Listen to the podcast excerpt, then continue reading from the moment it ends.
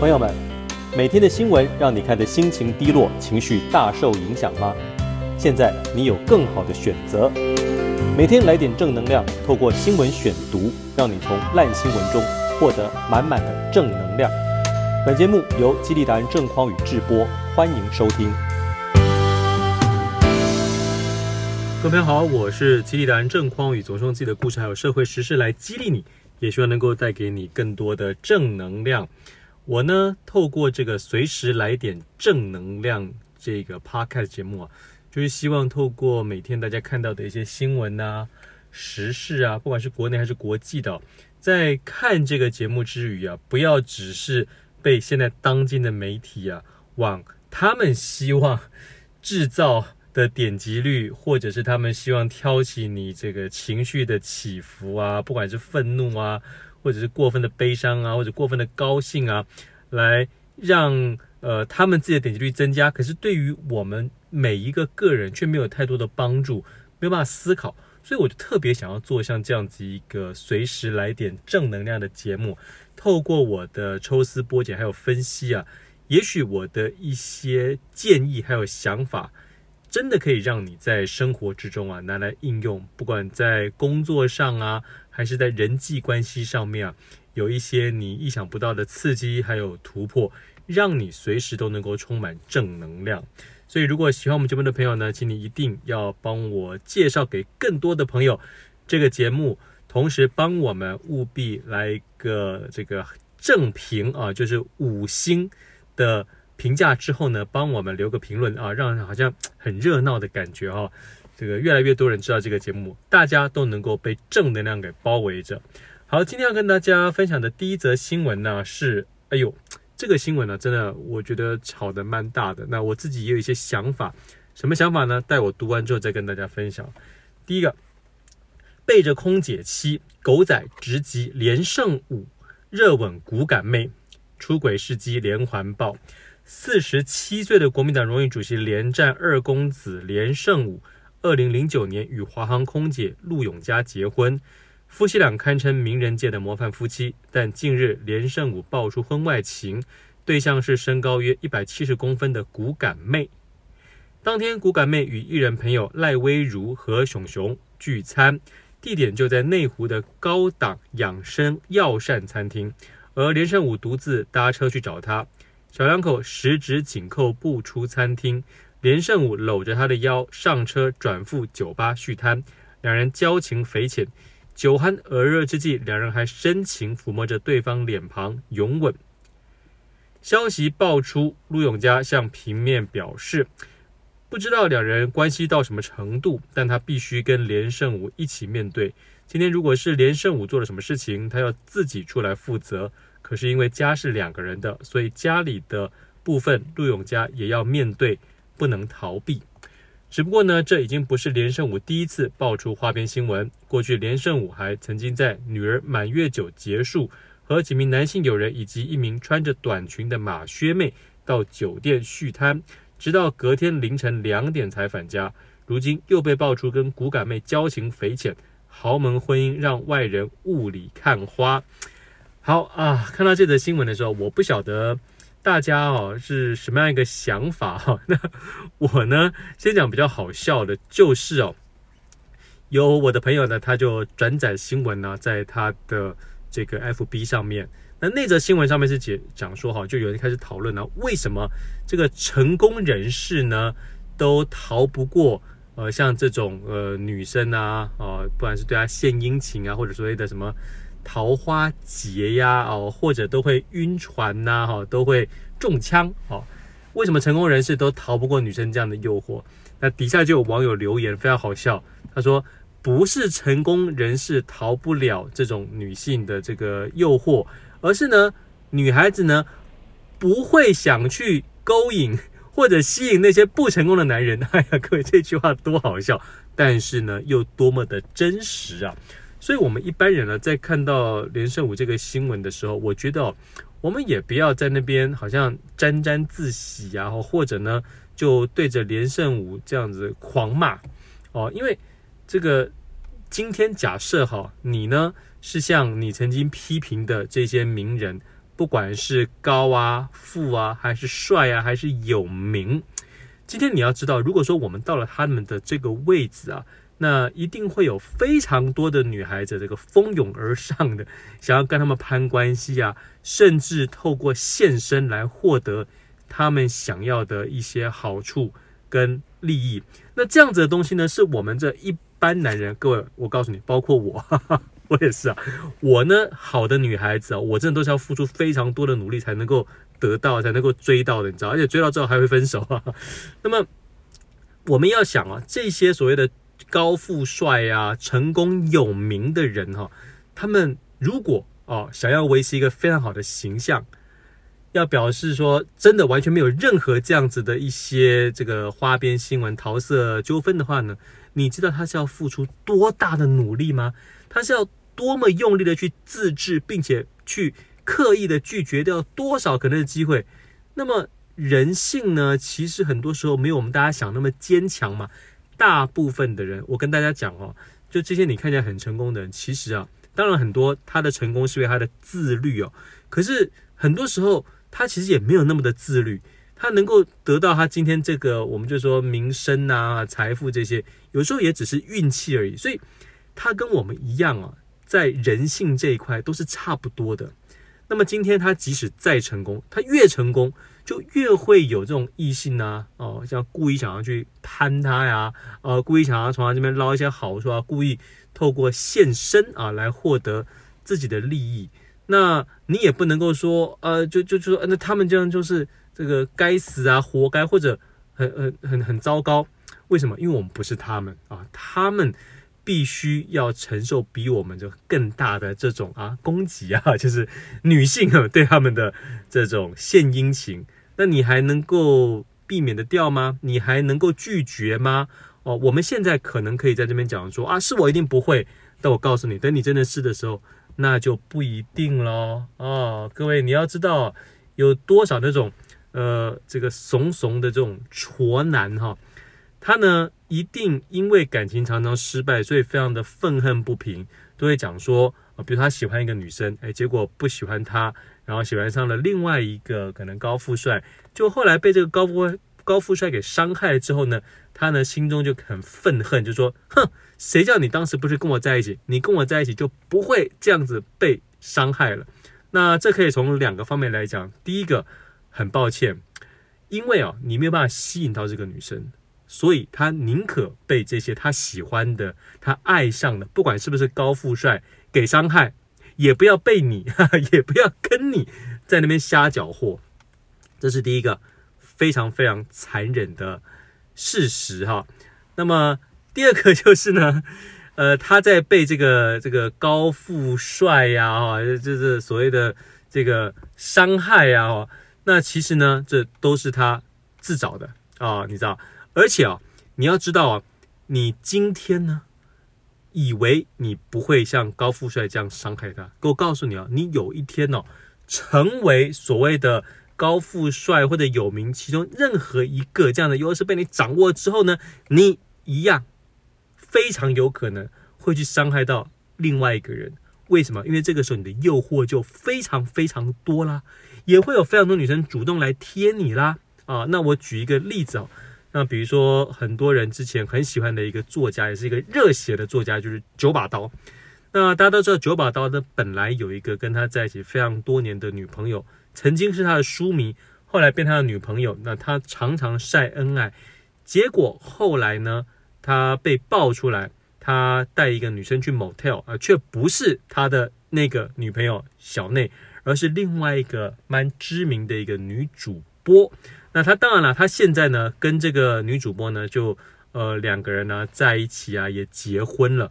可是当时这个事情一爆发出来的时候，其实他是跟女主播选择分手啊，可能很少联系，然后觉得他想要呃还是要跟他原来女朋友小内在一起。可是好像在一起一年多，好就又分手了。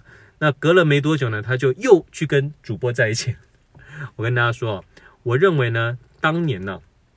九把刀在完全没有名气，还没有写出一个名堂来的时候，你想一想他的长相跟他的那个身高啊，各位，这个身高真的是致命伤啊！我郑匡宇也是深深为这个身高所苦啊。那么我们这样子的人呢，或者像他这样的，我认为在当年呢，一定有一种想法，就是觉得如果我跟我的女神在一起，我绝对不会伤害她。但后来不就也跟他认为的女神，他的前女友在一起吗？那后来是不是也伤害了这个女生呢？我想某种程度上也是。那如果各位你想啊，这就非常吊诡啊。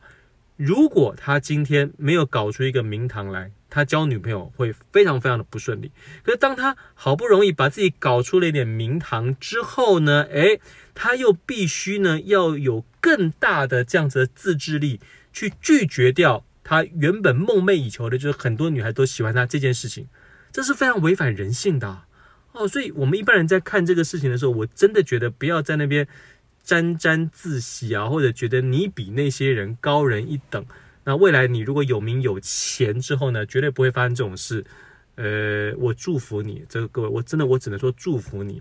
应该说，我希望我们大家每个人呢，就是呃温暖一点。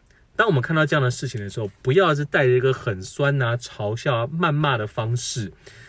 呃，连胜武遇到这个事情，当然他既然做了，他就必须要去面对后面可能的后果嘛。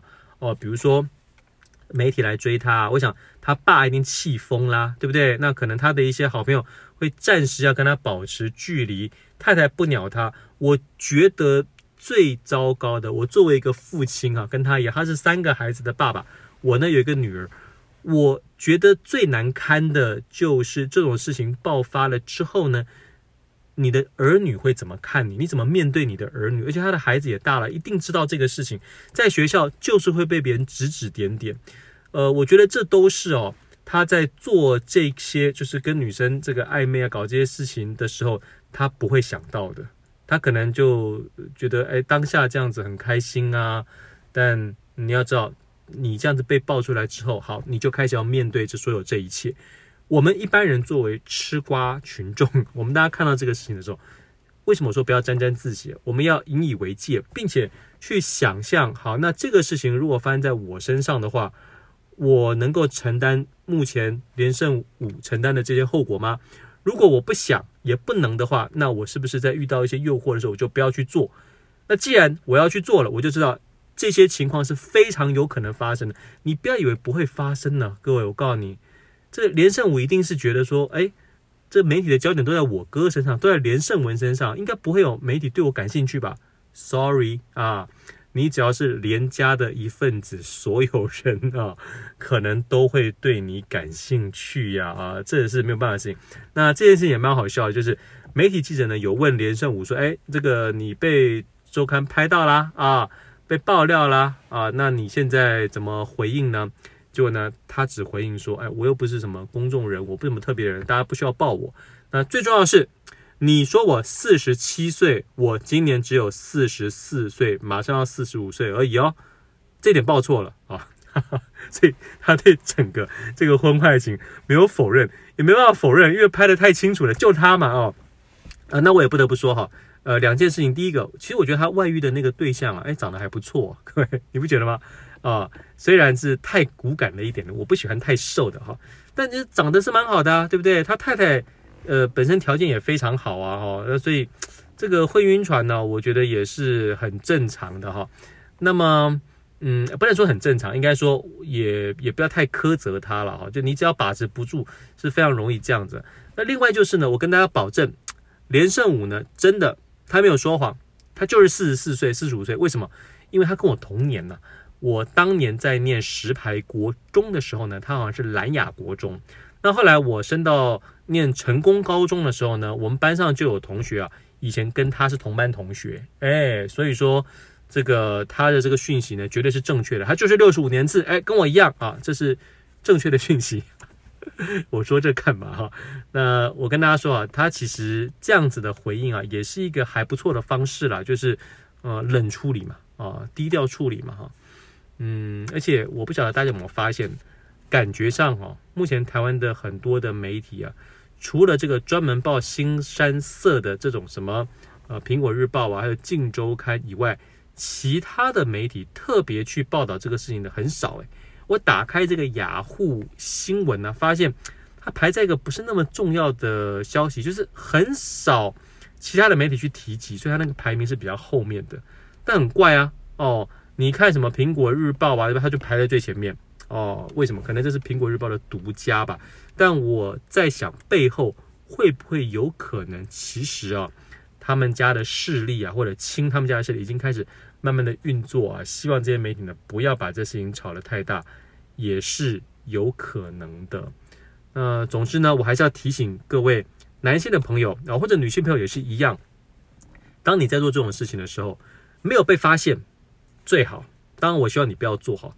可是因为某种原因，你做了的话，你就要知道你会面对连胜武现在面对的一切。而我觉得当中会让我作为所谓的当事人，如果我是当事人的话，觉得最难过、最难堪的就是孩子啊，孩子怎么办？对不对？孩子他会面对怎么样的压力啊？我以后怎么教育他？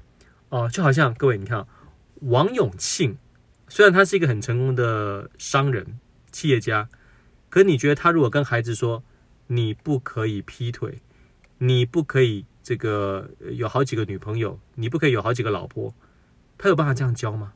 他没办法这样教啊！为什么？他自己都做不到啊，对不对？哦，那所以我觉得这个。教育这个事情呢，还是很重要。我们还是希望大家哈，可以以身作则，好不好？以身作则。好，那今天要跟大家分享的第二则新闻是：艺人蓝心湄高铁脱口罩吃便当，遭网友纠正，他一句话回应被赞爆有大姐风范。事情是这样子的：台湾秋冬新冠肺炎疫情升温，卫福部立桃园医院爆发群聚感染。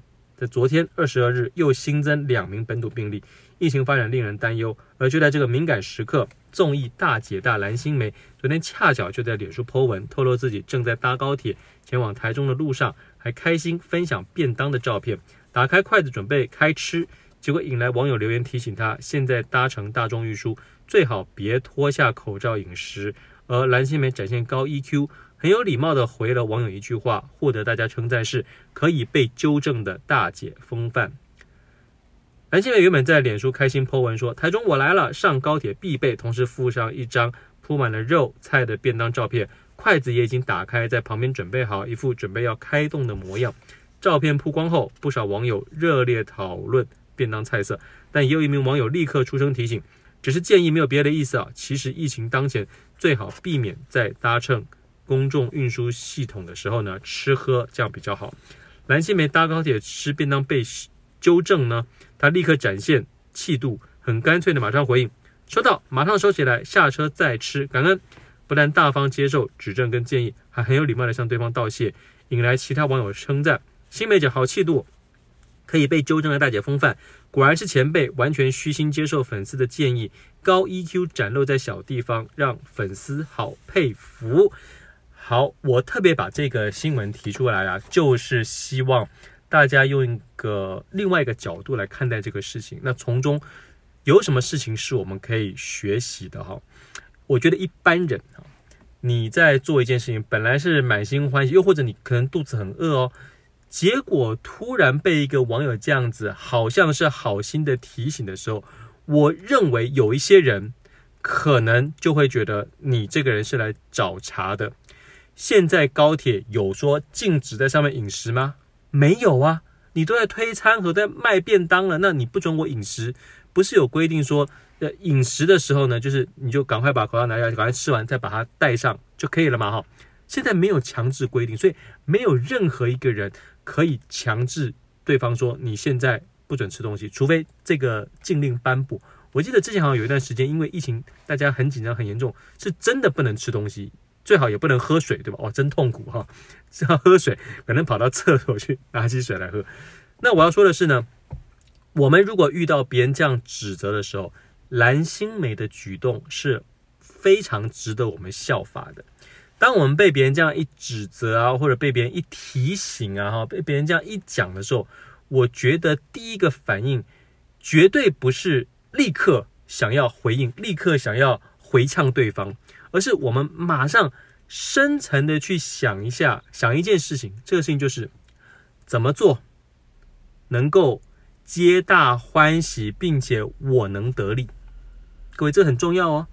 我们在遇到一些这种情绪的这种波动啊，或者有人这样对你来进行一些刺激的话，你第一个想的绝对不是立刻的回击，不管是言语上还是行动上的回击，而是想着我怎么样能够皆大欢喜，并且自我能够得利。作为像蓝心湄这样子的名人哈。他如果直接回应对方说，你你管的你管太多，管到海边了吧？哦，或者我现在肚子很饿，那其实都只会让别人觉得哦，你这个为这种小事发火干嘛？那这不是呈现一个你所谓异界哈大姐大的风范。特别是各位啊，我们在遇到这种事情的时候，我觉得我们要想深一点，就是呢，你仔细想一想，当这个人他说这句话的时候，他的这句话。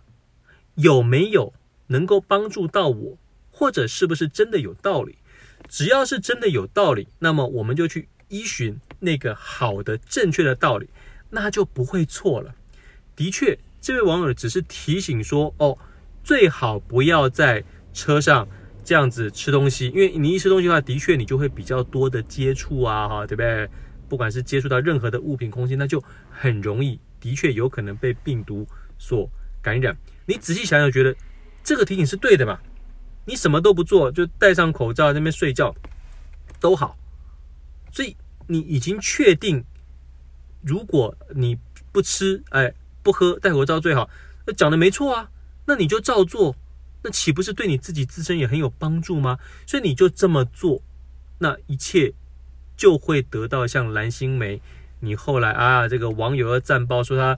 呃，什么很有气度啊，啊，展现了大姐的风范呐、什么，其实还好诶，他就只是去依循、去依照了本来就该这样，是所谓的呃好的事情，在现在防疫当头正确的事情。所以，于是各位啊，你只要做正确的事情，基本上它就能够让好处回归到你自己的身上。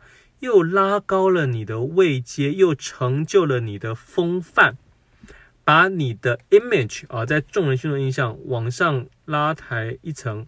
然后大家还说多加一个你好 EQ，其实你没有什么好 EQ 啊，你只是想了想之后觉得，嗯，的确这样子蛮好的，你就照做。你只要是照着这个该有的一些这个标准啊规则就没问题啦。哦，所以我们在遇到一些跟别人假设哈，有一点点。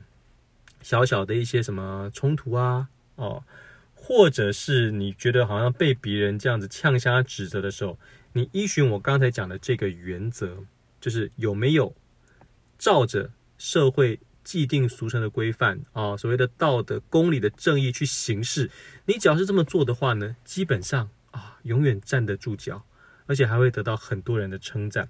其实就这么简单，想着怎么样呢，可以自己获利。啊，自己获利啊，对大家都好的方式，这就是最好的回应方式。好，今天要分享第三则新闻呢，也非常有趣啊，就是呢，胡志强一张照片突破萧美琴的历史性突破，黄子哲表示给民进党重重一击。美国总统拜登二十日入主白宫，我驻美代表萧美琴受邀出席就职典礼。民进党宣称是台美断交四十二年来首邀，但国民党质疑外交部至今仍未公布邀请函，证明萧美琴的出席是我国第一次正式获邀美国就职典礼筹备委员会，认为民进党有自我吹嘘之嫌。国民党文传会副主委黄子哲则痛批绿营人士轮番拿台美关系不断地做大内宣，实在让人感到腻，觉得恶心。国民党前驻美代表胡志强在脸书上秀出一张驻美期间与时任美国总统克林顿的合影，不但突破了萧美琴的历史性突破，更直接给爱碰风的民进党重重的一击。黄子哲在脸书 po 文批评民进党的历史知识薄弱，外交专业不足，却老爱自我膨胀或双标。例如，过去蔡英文总统的文胆张之豪入境美国时，跟海关屁说蔡英文是排除正二代后的亚洲第一位女总统。后来被网友提出一堆过去亚洲女总统来狠狠打脸，而日前台中市长卢秀燕与美国在台协会 AIT 处长酈英杰会面时，表达拒绝来珠，却被民进党批评是突袭，会破坏台美关系。但随即被翻出二零一二年时任高雄市长的陈菊，也曾针对瘦肉精美牛议题对当时的 AIT 处长司徒文当面呛声。黄子哲表示，萧美琴能够获邀出席美国新任总统拜登的就职典礼，这是件好事，也值得肯定。但绿营人士轮番拿台美关系不断的做大内宣，实在让人觉得腻，感到恶心。过去同样是驻美代表的胡志强，当时能够会见克林顿，并当面向克林顿介绍时任立委的前副总统萧万长，不就突破了萧美琴的历史性突破吗？至于萧美琴是首次以外交使节团身份获邀，则需要外交部公布那张邀请函，就知道萧美琴究竟是用什么身份获邀。黄子哲提到，近日不少过去曾参加过美国总统就职典礼的人士，无论是政府官员、政党代表，甚至是民间团体等，都拿出由就职典礼筹备委员会发出的邀请函，证明所谓萧美琴的出席是我国第一次获得美国就职典礼筹备委员会的正式邀请，看来与事实不符。民进党有自我吹嘘之嫌，民进党的史上最佳会让自己变成史上最瞎。我国的国际空间受限，外交工作贵在低调务实、实事求是，才能获取国家的最佳利益，而不是国际笑话。而国民党团二十五日也在脸书发文酸说，那个年代啊，驻美代表是个荣誉，更有重大的责任。成为代表或大使不是自己讲的年代，没有打卡、直播软体，默默完成不可能的任务，为国家找出活路，是驻外人员的共识，也是使命。这个年代，打开啊、直播啊。甚至比实质关系还要重要年代，你不管有没有拿到邀请卡，政府说了算。质疑这，你你你敢质疑他，就会被查水表。你只要打个卡，开个直播，一四五零带个方向，什么都解决了。总括一句，这是台美四十二年来关系最好的时刻。嗯，看到这边呢、对于这个事情，我不晓得大家呃有没有理解，或者有没有想要关心哈。我只能说，的确哈。我们的这个驻美代表呢，受邀去，我觉得这是一件好事啊，这没问题啊，毋庸置疑啊，对吧？哦，而且呃，我不晓得各位有没有这个，你有关注我的话，你可能就会知道我曾经分享过一则，因为我常常在听这个 NPR 这个呃 National Public Radio，就是呃美国的国家广播电台啊。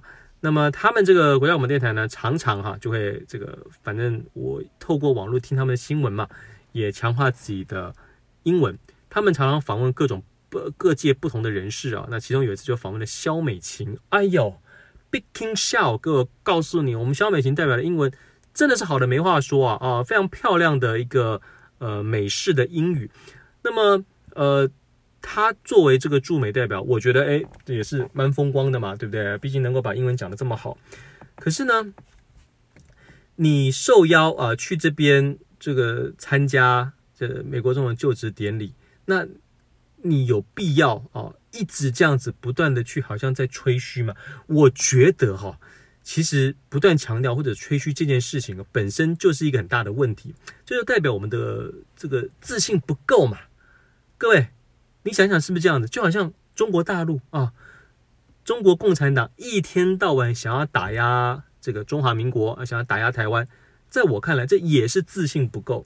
你作为一个。泱泱大国，那应该是要摆出一副赢家心态嘛，赢家的姿态嘛，就啊，反正你孙悟空怎么搞，你也跳不出我的手掌心，应该是这样子吧，对不对？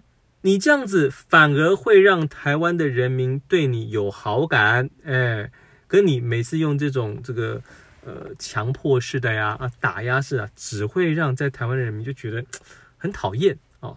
那么我觉得我们台湾也是一样啊，中华民国也是一样啊。你如果真的很强大，你就不会一天到晚去要跟别人说我很强大啊、就好像我们防疫做得不错，我觉得做一点宣传可以，可是不用一直搞得好像啊。这个时候我就要说，我们这个中国人老祖宗哈，这个道家哲学太有道理了，物极必反了。你越是去强调你防疫成功，现在你有一点点的疏漏，你就被别人打个臭头，不是吗？哦，所以这个呃，老是借刚强啊，对各位你记得吧？有没有以前我们学那个《道德经》啊？真的，老子啊，这种道家哲学，我真的觉得太有道理了。我们就是因为前一阵子太去强调我们这个什么防疫做得多好啊，国家队多么厉害啊，哎，结果来国家队里头就有一些老鼠屎啊，难免嘛啊。那就就是家丑嘛，你知道吗？就就就人家这是个家丑，这个老鼠只是进口中国大陆的口罩来用，多丢脸呐啊！那说我们这个防疫做得多好，哎，结果现在呢，这个我们的布立桃园医院也出了这个管理上的一些问题啊，所以造成现在有一些这个案呢很难追踪。那这就是因为你原本太去强调你多么成功，多么成功了，所以一点容不下民众就觉得容不下一点点的失误，那这不你自己造成的吗？哦，所以我觉得我们这个呃驻美代表哈。他的这个事情也是一样啊，我真的觉得我们不需要那么去强调，哎呀，好像我们台美关系多好，我们应该本着一个，我们本来就应该很好啊，知道吧？你们要求我们是应该的嘛，所以干嘛这么沾沾自喜呢？啊，当时这个你美国背弃了我们去跟中国大陆建交，你欠我们的啊，你本来就该好好的跟我们维持关系，邀请我们去很正常，为什么要摆的一副好像，哎呀，你施舍我这个呃。荣耀，所以我可以去参加你的这个就职典礼？I don't think so 啊，我完全不这么认为。那我自己在看这个事情，还有另外一个想法，就是呢，我认为这其中可能还真的有鬼呀。为什么说这其中可能真的有鬼，有点问题呢？是因为哦，以我们过去看民进党的种种的表现哈，如果他真的。是有这一张光明正大的邀请函，早就秀出来打脸这些媒体跟国民党了。为什么到现在还不把它拿出来呢？这就让人起疑窦啦。当然也有可能他是是想要设陷阱嘛。诶，大家记得以前呢，曾经有一个叫做涂醒哲舔耳案，大家知道这个事情吗？啊，不知道的事情我跟大家稍微讲一下。反正简单讲呢，就是。有一个传言，这、李庆安当时啊，立委，反正说呢，这个涂醒哲呢去舔另外一个男生的耳朵啊，在包厢里头 KTV 唱歌的时候啊，那涂醒哲一开始故意哦哦，就当做这个不置可否啊，结果媒体都在吵吵吵这个事情的时候，他在拿出这个证据来说。那个人根本不是他，立刻啪啪啪啪啪，哇，把这李庆安都打到没办法当立委了，你知道吗？就非常非常的丢脸，所以也有可能是民进党呢想要啊挖陷阱布线，让这些媒体啊拦的持续的骂，然后最后再把证据拿出来打脸啊，就好像我呢当年也曾经想过这一招，各位知道我是呃加州大学啊河滨分校舞蹈史舞蹈理论的博士嘛。那我当时一回到台湾刚出道的时候，因为是搭讪教主出道嘛，可能会有一些人讨厌我，所以我当时就在想啊，会不会啊有人拿我的学历来做文章啊？可能说我根本就没有美国的博士学位。那我就当时就在想哦，如果说有人这样讲的时候呢，媒体来问我，我一定也是假装啊支支吾吾的啊，哎，这个啊，我可能需要一点时间啊，去找我的什么这个成绩单呐、拿我的什么呃这个过去的这个毕业证书啊，这样故意这样子装的，好像啊我有鬼。结果呢，等到吵到最高峰的时候，啪一下子把我的所有的证据都拿出来，然后美国的教授也飞来亲自说：“哦，no problem，Mr. Chen did receive his PhD 啊，那他真的拿到 PhD，拿到他的博士学位。”我本来也想演这一出，然 后也是受到涂醒哲舔耳案的启发。那所以我认为呢，以我认识的这个民进党哈，这几年呢，呃，应该是会在第一时间就赶快把证据拿出来打脸哦。为什么？因为他沾沾自喜惯了嘛，应该是会这样。可是没拿，我就觉得有一点疑惑。那没拿会不会就像我说的，他在布局布线，最后呢，要一次把这个证据拿出来啊，狠狠的打脸？媒体啊，狠狠的打脸这些青蓝的媒体，或者蓝的，让人家觉得说啊，你们这些蓝的是垃圾啊、白痴啊、不可信啊，说不定也有这一招哦。那这是不是表示城府很深呢？啊，呃，我讲到这边呢，其实也是希望大家哈，我们在遇到类似像这样子的公关危机，假设一件事情，你觉得自己做得很不错，的确，呃，成果是很正向的，可是有人要故意攻击你、酸你的时候。你也可以选择我刚才提到的这个方式哦，就是呢，秘不发丧，哎，就是把这个证据都准备好，然后等到对方吵得最凶的时候，一次拿出来，就可以把你的敌人瞬间打趴，因为再也不会有人相信他讲的话了。哦，这也是一招哦哦，作为公关危机处理的一招，哎，还不错的一招。那这一招呢，就是可以给予你的对手致命的一击呀。好，那我们今天的这个新闻呢，就分享到这个地方。我不晓得大家听到现在有没有觉得，哎，其实还蛮有收获的啊，因为不管是从两性啊，不管是从公关的操作啊，或者是一些心态上，我认为都可以让大家具备所谓的这种正能量。而这个正能量，我希望大家哦听完之后呢，总是可以用在自己的生活之中。平常我们在看这些新闻的时候呢，你也不要只是看过带过而已，而要能够把它内化啊，把一些里头的一些好的东西啊去芜存菁。那也许透过像我这样的分享，你就可以去芜存菁。我希望大家如果觉得我们的节目很好的话，真的有帮助到你的话，也让更多的朋友知道这个节目。帮我们在最短时间之内冲上台湾 Podcast 前两百大，最好是前一百大。帮我们五星评价啊，帮我们评论，这样我们才能够永远出现在最前面。不管你是打激励，还是你打正能量，还是你打正匡宇，都会出现我，让我协助大家一起，我们来活在满满的正能量之中。我是正匡宇，随时来点正能量。我们明天再会了，拜拜。